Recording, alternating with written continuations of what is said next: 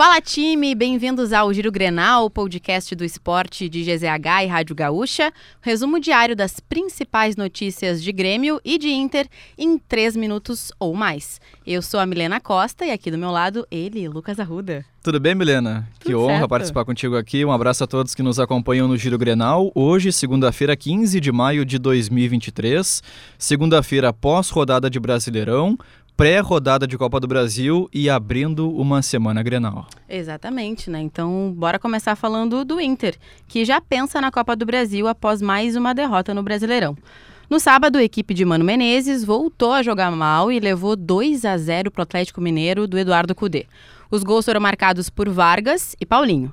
Agora tem mais um confronto contra um mineiro. Enfrenta o América no mata-mata da Copa do Brasil e a gente vai ficar de olho, né, Lucas? É isso, e para esse jogo, Milena, o Mano Menezes cogita mudanças na equipe. Pedro Henrique pode voltar à função de centroavante e o técnico pode adotar uma formação com três zagueiros.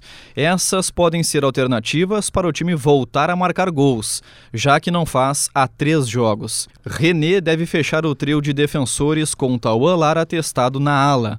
A equipe terminou o duelo contra o Atlético Mineiro nesta formação. Já um desfalque praticamente certo é o do zagueiro Vitão, que deixou o campo com suspeita de lesão ligamentar no joelho esquerdo. Alan Patrick, por outro lado, deve voltar ao time após ser preservado pelo desgaste físico. O Inter enfrenta o América Mineiro nesta quarta-feira, às nove e meia da noite, no Beira-Rio, pelo jogo de ida das oitavas da Copa do Brasil. Vamos falar de Grêmio? Bora! A rodada do fim de semana não foi nada boa para o Grêmio. Em casa, ficou no empate em 0 a 0 com Fortaleza neste domingo. A equipe do técnico Renato Portaluppi deixou o gramado da arena sob vaias da torcida, que protestou contra mais uma atuação fraca do time. A equipe começou bem, mas a desorganização no segundo tempo fez com que o time corresse riscos na etapa final.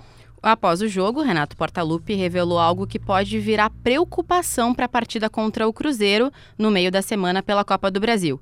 De acordo com o treinador, Bitelo vem convivendo com uma lesão próxima ao músculo adutor e garantiu que a lesão pode estourar a qualquer momento, porque o atleta estaria jogando no limite. Preocupação para o torcedor gremista, né? É, realmente, o Bitelo é uma peça muito importante e o Grêmio já iniciou a preparação para o jogo contra o Cruzeiro. O lateral direito Fábio, que treinou normalmente, pode ser novidade. Ele está recuperado de uma lesão ligamentar no tornozelo esquerdo. Já João Pedro apareceu no gramado de chuteiras, mas fez apenas corridas leves. Ele se recupera de uma lesão muscular na coxa esquerda.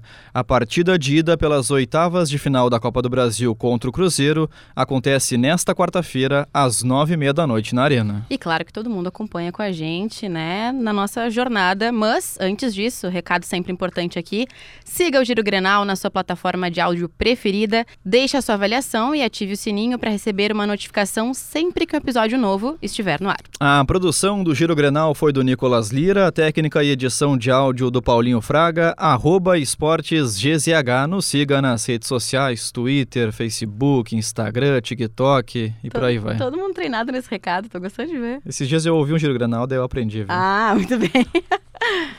Bom, e uma situação inusitada no Campeonato Espanhol, né, Lucas? Pois é, um jogo entre Valladolid e Sevilha no último lance teve gol e a partida encerrada, ou seja, o gol não valeu. Muita reclamação do time, dos torcedores, do Ronaldo e do técnico Pesolano, ex-cruzeiro, que hoje está no time espanhol. Claro que é uma situação inusitada, mas eu conversei com o Jory Vasconcelos e não tem nada de errado nisso tudo. Perfeito. Não tem nada na regra que impeça o árbitro de terminar do jeito que foi. E os caras que reclamaram também estão no seu direito. É isso, né? Imagina gritar gol e não ser gol, aquela coisa. Mas essa, uma situação igual essa, somente daqui a uns 30 anos.